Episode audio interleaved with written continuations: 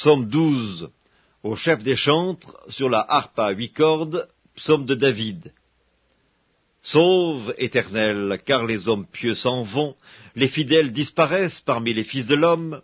On se dit des faussetés les uns aux autres, on a sur les lèvres des choses flatteuses, on parle avec un cœur double. Que l'Éternel extermine toutes les lèvres flatteuses, la langue qui discourt avec arrogance, ceux qui disent nous sommes puissants par notre langue, nous avons nos lèvres avec nous, qui serait notre maître? Parce que les malheureux sont opprimés et que les pauvres gémissent, maintenant, dit l'Éternel, je me lève, j'apporte le salut à ceux contre qui l'on souffle. Les paroles de l'Éternel sont des paroles pures, un argent éprouvé sur terre au creuset et sept fois épuré.